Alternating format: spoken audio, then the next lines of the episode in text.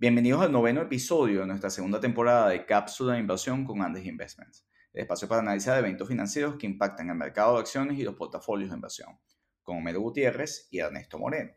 Seguimos en un periodo de volatilidad e incertidumbre exacerbado por la invasión de Rusia a Ucrania. No sabemos cuánto durará el conflicto o sus implicaciones geopolíticas finales, pero todo parece apuntar a una mayor tensión e inflación global. En este contexto, revisamos el consumidor en Estados Unidos y el sector de tiendas minoristas, particularmente los supermercados, que han tenido un buen desempeño reciente y se preparan para enfrentar a un consumidor más preocupado. Lo analizamos con Homero. Las opiniones expresadas son individuales y no constituyen recomendación de inversión o venta de productos. Los datos y desempeños pasados no implican el comportamiento futuro. Consulta a su asesor de inversión independiente antes de invertir. Hola Homero, ¿cómo estás? Hola Ernesto, muy bien. ¿Y tú?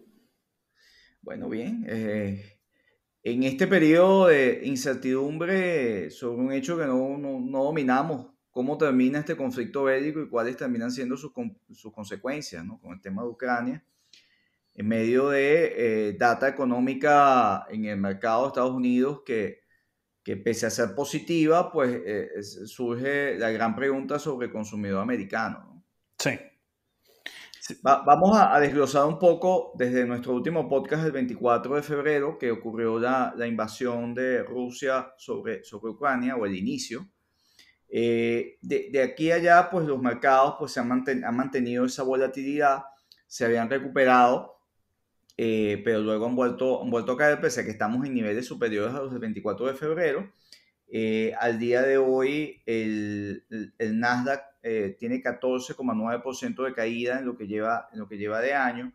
Eh, Standard Poor's 500 eh, tiene en, en, este momento una caída de 9,2% y el, el, índice Dow Jones que concentra las 30 compañías más, o 30 de las compañías más importantes del mercado, tiene una caída de 7,5%.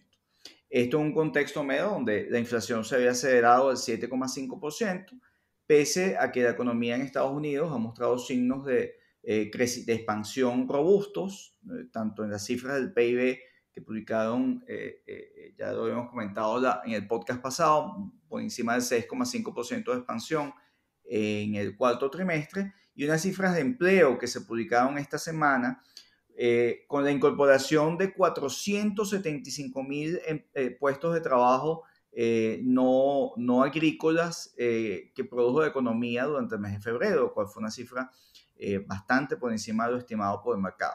Estamos en una economía que al cierre de febrero es robusta en el mercado americano, con un consumidor que también aparentemente es robusto, pero que hay una presión inflacionaria que tiende a aumentar, o mero con una crisis o con las sanciones o con lo que está pasando en, en Ucrania, con Rusia, eh, porque eh, ha disparado los precios del petróleo por encima de 100, ha aumentado el precio de los combustibles y, son, al parecer, eh, digamos, una distorsión que no va a desaparecer en el muy corto plazo. Entonces, en este contexto, mero, creo que los inversionistas se preguntan, bueno, no, no, no, no, no sabemos cuáles son los resultados de lo que está ocurriendo en Ucrania y Rusia, pero en el momento eh, qué, dónde, están, dónde hay algunas oportunidades eh, de inversión o dónde hay algunos reportes interesantes más vinculados al comportamiento del consumidor americano. Sí, eh, Ernesto, ahí básicamente el sector de consumo defensivo o consumo básico, como también se le conoce, que básicamente son estas tiendas minoristas, el retail minorista,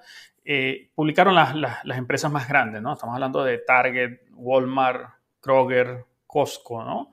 Y, y, qué nos dejan los resultados, ¿no? Porque estos resultados, además de ser interesantes por, eh, por la expectativa de oportunidad de inversión en estas compañías, también es un, sector interesante porque nos permite anticipar tendencias en el poder de compra del consumidor y nos da un pulso más cercano de que, en qué condiciones está el consumidor americano. Y al final estas empresas muy probablemente son las que eh, dan cierta información a, los organismos para construir las estadísticas de inflación y, empleo, ¿no? Fíjate, una publicación interesante fue la de Target. Eh, todas estas publicaciones que vamos a comentar las, la, reseñó la cuenta de Twitter de Cápsula Inversión, Cápsula Inver, y encontramos que Target eh, tuvo un crecimiento de 9,4% en sus ventas interanual, ¿no? En el último trimestre, y sus beneficios crecieron un 19%, ¿no? Pero lo, interesante aquí es que Target eh, registró un crecimiento de las ventas comparables, ¿no? Eh, de 8,9%. Y ese 8,9%, Ernesto, se explica básicamente por un aumento en, en el número de transacciones, ¿no? De 8,1%. Entonces, ¿qué estamos viendo aquí? Que el crecimiento de Target fue por un mayor número de transacciones, porque el, el ticket promedio apenas creció un 0,7%. ¿Eso qué nos dice? Que Target está vendiendo más en términos de volumen, ¿no? También hay un cambio que está afectando al sector, que es la digitalización del sector. después de la pandemia se aceleró mucho las ventas originadas en los canales digitales y fíjate que para Target creció un 9,2% las, las ventas comparables. Fíjate que crece más que las ventas totales. Entonces, ¿esto qué significa? Que aumenta la proporción de ventas digitales sobre las que se originan en los, en, los establecimientos físicos, ¿no? Y entonces, esto nos lleva a que al cierre del año, eh, las ventas de Target originadas en, la plataforma digital creció un 21,8%, ¿no? Eh, perdón, se ubicó en 21,8% del total. Luego también tenemos otro, otro otras empresas como Kroger. sí, pero fíjate, antes que pases a Kroger, eh, Target dentro de, las compañías que vamos a mencionar hoy es la que tiene un price earning más, más bajo. ¿no? Eso, su valoración desde ese punto de vista eh, es eh, más atractiva al día de hoy, sin evaluar, sin caer en consideraciones de su modelo de negocio. Sí. Este, es importante decir, es importante decir un dato, dato interesante el price earning, o sea, el precio que usted paga por cada unidad de beneficio en el Standard por 500 ha caído sustancialmente a 21,8. ¿Te acuerdas hace eh, poco, hace un año estábamos discutiendo, estábamos por alrededor de entre 36 y 37. Tú decías que iba a haber una reducción de esos, de esos price earning eh, em, y ahí teníamos una discusión de si era más por ajuste de precio o por crecimiento de los beneficios. Bueno, eh, el crecimiento de beneficios ha sido importantísimo en las compañías, yo creo que en general el mercado, eh, ya lo habíamos comentado, más del, 50, más del 56% de crecimiento de las, eh, los earnings de las compañías, no hemos actualizado esa cifra al cierre del cuarto trimestre, pero en el caso de Target está en 15.9, o sea, usted paga 15 dólares y 9 centavos por cada dólar que la compañía se, se gana en beneficio. Entonces, creo que es importante mantener esta métrica para las las cuatro siguientes compañías que vamos a mencionar. Sí, y, volviendo a Kroger, eh, fíjate, Kroger también registró un crecimiento de 7,5% interanual en el trimestre y los beneficios crecieron 12,3%, ¿no?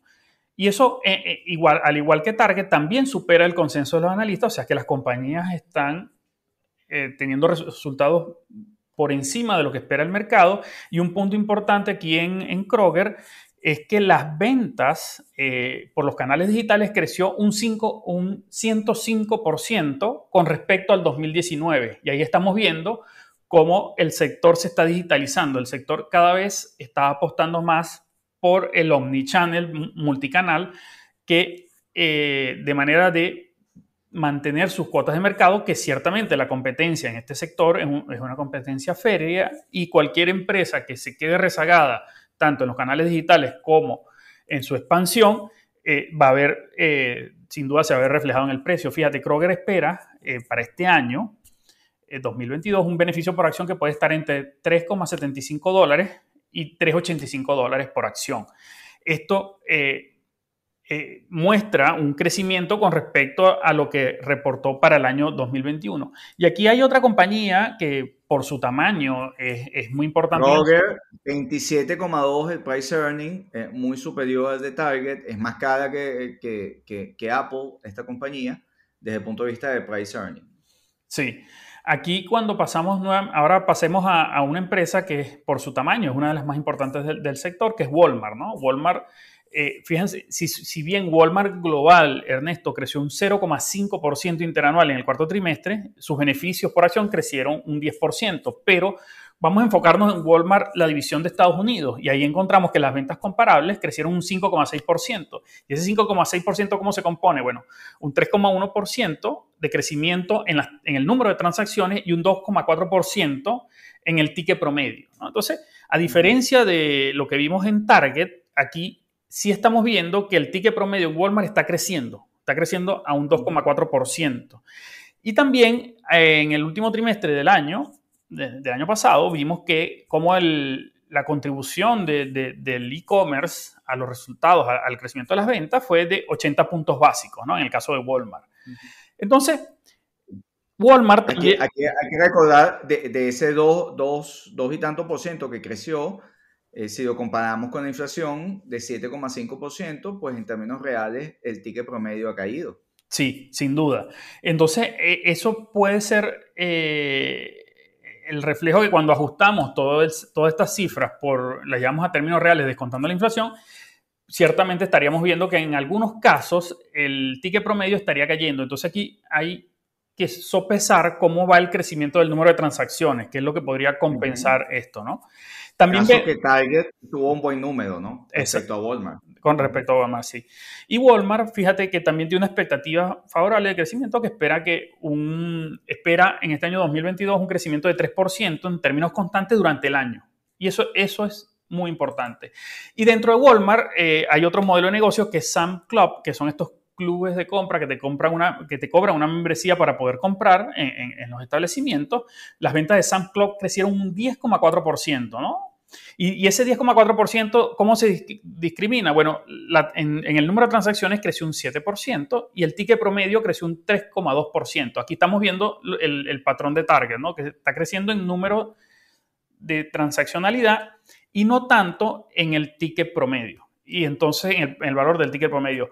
Esto que, que nos dice que Sam Club, esta división de Walmart, está tratando de mantener sus precios para tratar de ganar un mayor volumen y un mayor market share en, esta categoría.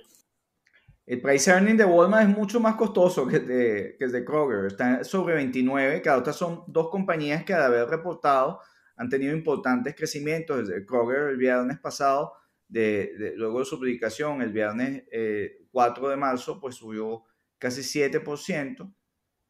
Eh, colocando, eh, elevando evidentemente su price earning. Y en el caso de Walmart, eh, que también publicó y, y, su, su, precio pues reaccionó a una buena publicación, Walmart, el price earning está en 29,3%.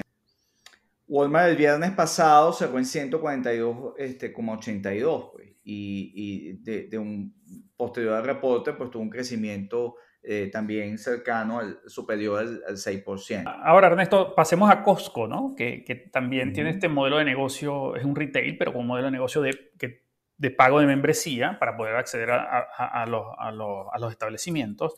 El crecimiento de, de, las ventas de Costco fue de 16% interanual, que es un número interesante, fíjate que supera la inflación, y su beneficio por acción creció un 36% en términos interanuales, ¿no? También supera el consenso de los analistas. Y Costco también registró, pese a que su modelo de negocio tiene estas particularidades, Costco aumentó las ventas digitales en un 12,5%, ¿no? Fíjate que tenemos que las ventas comparables de Costco en Estados Unidos fue de 15,8%, entonces estamos viendo cómo Costco sigue fiel a su modelo presencial, ¿no? que, es un modelo que usted paga su membresía para acceder al local, pero fíjate que también está creciendo las, las ventas digitales, ¿no? Entonces, Luego, otra, otra cosa interesante que tiene el modelo de Costco es que cuánto representan estas membresías con respecto del, beneficio neto de la compañía. Eh, al cierre del trimestre pasado, eh, las membresías representaron el 74% del beneficio total. Y esto que le permite a Costco, ese modelo que le permite tener los más bajos márgenes posibles. Pero sin embargo, Ernesto, cuando comparamos eso con respecto al mismo trimestre del año pasado, ¿no? encontramos que las membresías representaron el 90% del beneficio neto atribuible a la compañía, ¿no? Entonces, fíjate cómo se ha venido disminuyendo el peso de la membresía sobre los beneficios. Y esto puede ser por dos razones. Uno, el aumento de las ventas digitales. Y dos, puede ser producto de que la compañía ha tenido que enfrentar el aumento de precios y ha tenido que subir un poco más los márgenes para tratar de cubrir incrementos futuros en, los precios de sus proveedores.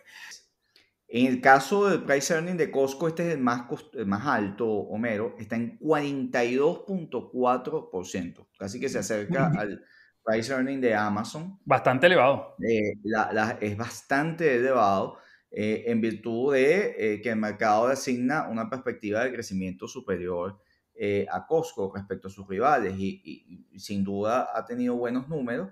Sin embargo, estas son valoraciones costosas, Homero, y esta es una industria eh, que como tú estás mencionando, de mucha competencia y en un contexto de alta inflación, o de una inflación elevada, o sea, que se ha elevado, eh, la competencia creo que va a ser mucho más férrea. Y es interesante lo que mencionas en Costco, los modelos de membresía y los canales digitales, eh, que en este caso Target no es la más aventajada.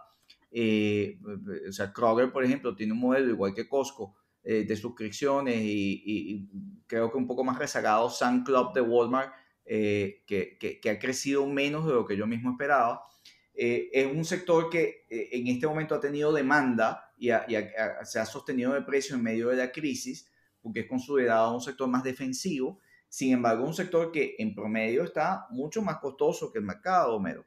fíjate que el, el price earning más, más bajo es el de Target, y el resto de los componentes, Kroger, Walmart, eh, Costco, que hemos mencionado, son, son, price earning que están por encima de Apple. Sí. Eh, es una empresa tecnológica y con, con, tasas de crecimiento que uno esperaría más alta.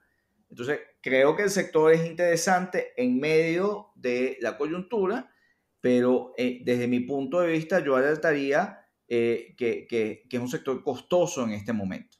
no sé cómo lo ves tú. Sí, ah, eh, yo creo que las empresas del sector ciertamente mostraron un crecimiento importante en sus ventas en términos comparables, ¿no?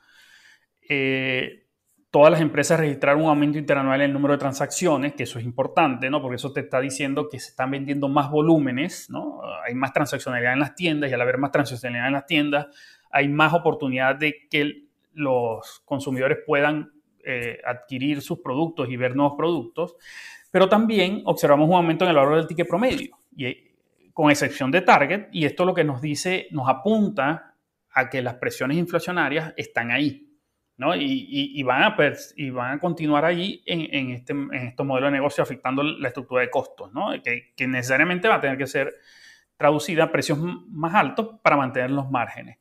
Esto yo cuando vemos el sector como un todo, esto, los resultados nos resumen un aumento del consumo, pero también refleja una mayor inflación en los últimos 12 meses. Y el hecho que todavía las transacciones superen el valor del crecimiento de las transacciones, todavía supera el, valor del crecimiento del ticket promedio, todavía nos dice que hay una buena señal eh, desde el punto de vista del consumidor americano, que todavía el consumidor americano sigue expandiendo su consumo, ciertamente a menores tasas que hace un trimestre, hace un año, pero eh, recordemos también que luego de la pandemia, de salir de los confinamientos, los consumidores están normalizando sus patrones de consumo, ya están saliendo un poco más a, restaurantes, ya están planeando viajes y vacaciones, y esto necesariamente va a tener como efecto residual que las tasas de crecimiento del sector de, retail van a atender a sus valores normales porque van a atender a la participación dentro de la canasta de consumo de la familia con la diferencia de que va a haber una mayor participación dentro de este, de este gasto de consumo en retailer, va a haber una mayor participación de los canales digitales. Sí. Yo, yo, comparto contigo eh, varias cosas sobre, sobre el sector. Te alertaría, el sentimiento del consumidor está cayendo y a mí me preocupa. Eh, eh, acuérdate que también el, consumo, el sentimiento de consumo publicado por la Universidad de Michigan, que es un indicador importante no se ha publicado de febrero, pero el de, de enero estuvo en 67,2, eh, por debajo del 70,6 que fue en diciembre. Entonces, yo creo que eh, tenemos un consumidor mucho más cauto. Las tasas de ahorro han bajado también sustancialmente y la inflación tiene que comenzar a estar pegando dentro de, dentro de las decisiones de consumo eh, del consumidor americano. Creo que en un sector defensivo como este de retailers, eh, que han tenido buenos resultados sin duda, van a tener mucha más competencia. Y aquellos que estén mejor ubicados en, con menores márgenes, que ofrezcan mayor cobertura o mayor oferta de productos a más bajo precio al consumidor, se van a ver en términos relativos beneficiados. Estamos trayendo este sector en medio de una coyuntura de gran volatilidad, donde había un descuento importantísimo sobre el mercado. Eh, y eh, de nuevo, eh, de, estas cuatro empresas que hemos mencionado, tres tienen price earning por encima de Apple. Y usamos Apple como la referencia como la compañía más grande del mercado, una compañía que factura lo que factura, o sea, más de 100 billones este, trimestrales, que tiene tasas de crecimiento de dos dígitos, que no la tienen estos sectores. Y estos sectores hoy están más caros que Apple, tres de estas, de estas cuatro compañías que hemos mencionado. Eh, eh, eh, porque ha habido de alguna manera una demanda, o sea, la formación de precios en el mercado de capitales, más allá de que nos guste o no un modelo de negocio, se forma por la falta de demanda que tengas en el tiempo en, un determinado momento sobre la acción. Y en este momento estas acciones están más demandadas. Sin embargo, están más costosas y van a tener la presión de mayor inflación de, sobre el consumidor americano. Eh, aquí hay un modelo de, Walmart, por ejemplo, es una compañía que está bastante más diversificada geográficamente, eh, eh, tiene algunas posiciones que pueden estar más expuestas o no al conflicto. Costco también se ha ido internacionalizando de manera importante, más allá que Target, que es un poco más local y Kroger, ¿no? Sí, ahí yo diría para finalizar, este es un sector interesante, pero ciertamente luego de haber crecido mucho eh, durante la pandemia y sus canales digitales y toda su expansión, de aquí hacia adelante, aunque las empresas mantienen una perspectiva de crecimiento interesantes, eh, es inevitable que se vean afectadas por la inflación que puede reducir el poder de compra de los consumidores americanos. Y eso estaría llevando al desempeño de estas compañías, si bien va a seguir siendo positivo y de crecimiento, va a ser ese crecimiento va a ser inferior al registrado en el último año.